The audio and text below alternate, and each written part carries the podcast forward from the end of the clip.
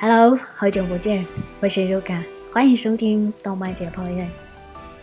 用一首歌的时间解读一部动画。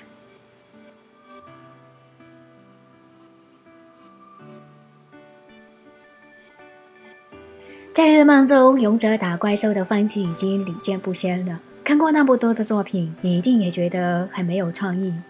今天要给大家聊到的这部番剧，也是一部关于勇者的动漫。虽然是一个关于勇者的番，但是却与传统勇者打怪不一样，因为这部番的剧情主要是找出勇者中的内奸。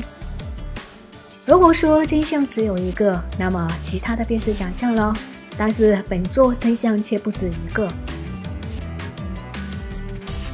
在一千年前，出现了一个毁灭世界的神魔。正当世界处于水深火热之中的时候，出现了一个使用一朵花作为武器的圣者，封印了魔神，并且石花圣者留下了预言：总有一天，魔神会再度复活，那时候会出现继承了自己的力量的六个勇者的出现，而封印魔神。正如预言一样，过去两次魔神醒来，被命运之神选中的六名勇者再次阻止了魔神的复活。而现在，在第三次魔神复活之时，被命运之神选中的勇者们再次集结在一起。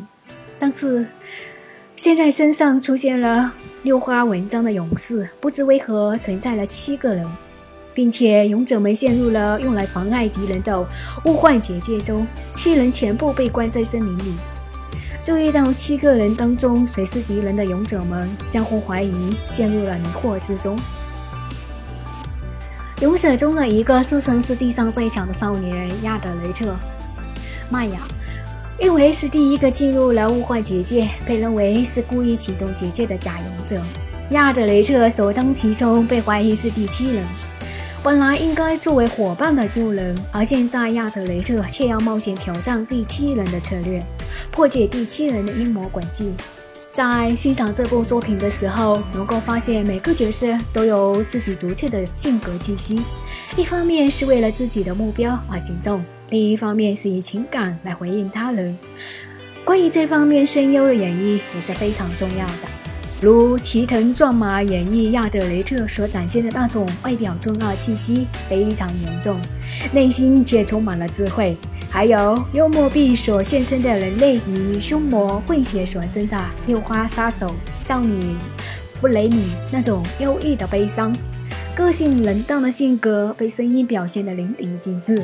其他主要现身的声优还有莉莉杨子、内山昂辉、佐藤丽娜、林村健一、加瑞亚一等等。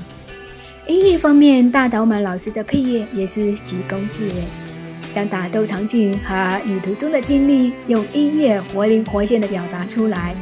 在人物设定上，我们也很难看出刻板的存在。传统的勇者故事中的战士、骑士、法师、牧师、弓箭手等组合荡然无存。比如亚特雷特是一名普通少年，弗雷尼是凶魔和人类混血所生培养的兵器，纳谢塔尼亚是皮埃纳王国的公主。而汉斯只是一名杀手。本作的最大特点还是反映出了许多人的人性，如亚泽雷特相信弗雷米是真正的勇者，而与其他杀其他人发生战斗。亚泽雷特与汉斯的对视中，为了证明自己不是第七人，而故意把剑射偏，而汉斯也要杀死亚泽雷特的试探方法，去验证出亚泽雷特的真伪。当然，动画只是小说的第一卷剧情，后面的故事更为精彩。在这里不得不称赞一下原作者三行石雄，对于故事的拿捏和不走寻常路的风格，着实吸引着我。三行老师的叙事功底和天马行空的想象力，令人敬佩不已。以及三行老师是业界的奇才。最后想跟大家说一下，如果觉得动画不过瘾，那么可以去看原著的小说。动画只是小小的热身而已，后面的故事更为精彩哦。好了，接下来我们听歌吧。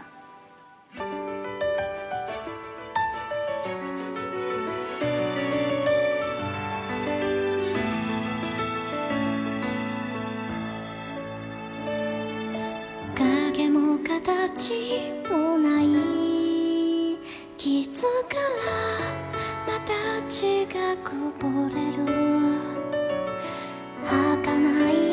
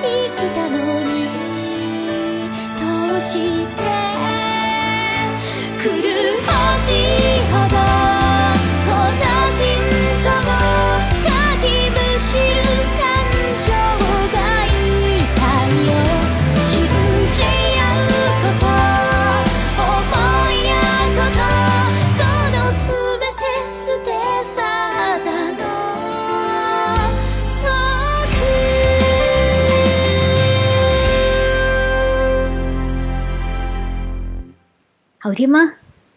这里是动漫解剖院有你知道的有你不知道的。下期见拜拜。